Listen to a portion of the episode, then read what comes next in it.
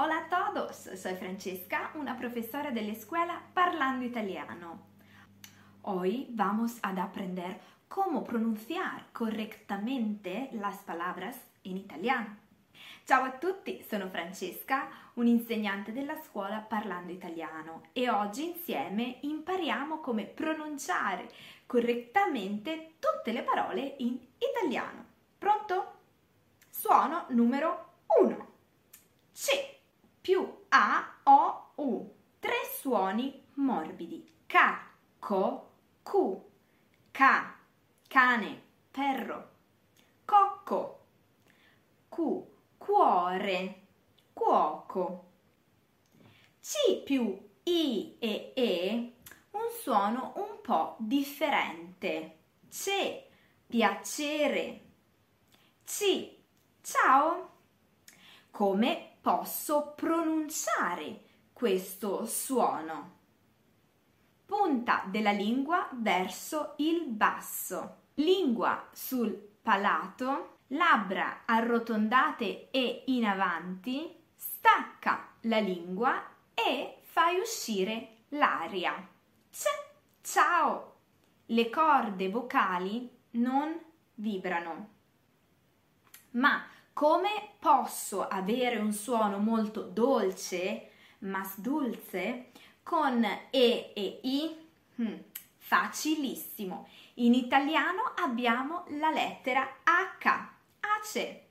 Quindi ho questi suoni che, chi, che come perché, chi come chi, chitarra, chiesa Suono numero 2. G. G come C, molto simile. Con A, O, U ho tre suoni dolci. Ga, gatto.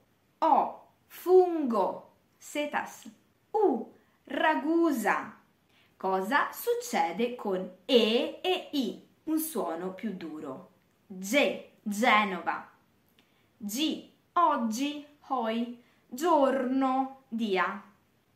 Come faccio un suono più dolce con G, E, E e I? Facilissimo, uso la lettera H. Ottengo questo suono. Ge, ghi, ge come spaghetti, ghi come Lamborghini. Suono numero 3. S. S più A, O, U sono dolce. Sca, scarpa, zapato. O, sco, scopa. U, scu, scuderia e stablo. Come pronuncio il suono? S più E e I. Se come scegliere, elegir. Sci come sciare, schiar. Come pronuncio il suono s. Punta della lingua in basso. Avvicina la lingua al palato ma non tocca il palato. Labbra arrotondate in avanti. L'aria esce nello spazio tra palato e lingua. S. Le corde vocali non vibrano. Ma come posso avere un suono dolce S più E o I? Facilissimo! Uso la lettera H. Ho questi suoni. Sche come bruschetta. Schi come boschi. Bosche Suono numero 4. Gne, gnomo, gnocchi. Questo suono è simile allo spagnolo gne, muy similare al suono gne dell'espagnol, come niña, gnocchi.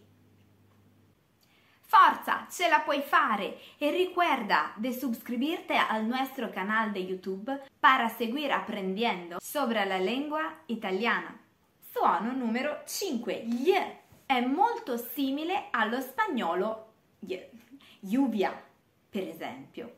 Foglia, figlio, tagliatelle. Suono numero 6. Z. In italiano ci sono due Z. Z dolce come zibibbo, zabaione, zero. Z dura, più aspra come grazie, come zuppa, come zucchero, come pronuncio la lettera Z. Punta della lingua vicino ai denti. Labbra sono distese. L'aria è dentro la bocca. Stacca la lingua dai denti e fai uscire il suono. Z. Le corde vocali non vibrano. In italiano è importante pronunciare la lettera doppia. Per esempio, come pronunci questo? Giraffa. Tonno. È molto importante. Sai perché? Leggi qua. Palla. Pala. Due cose diverse. Notte. Note nonno, nono. Come pronuncio le doppie? Facilissimo, un suono più lungo, notte, più aria che esce dalla bocca. Adesso tocca a te. Prova a leggere questo buonissimo menù. Tagliatelle, paglia e fieno con crema di crescenza. Lasagne vegetariane. Tagliata di vitello con funghi porcini freschi. Sogliola alla mugnaia. Bigne alla vaniglia. Bravissimo, ora io leggo, tu Scrivi. Pronto? Gnocchi al radicchio.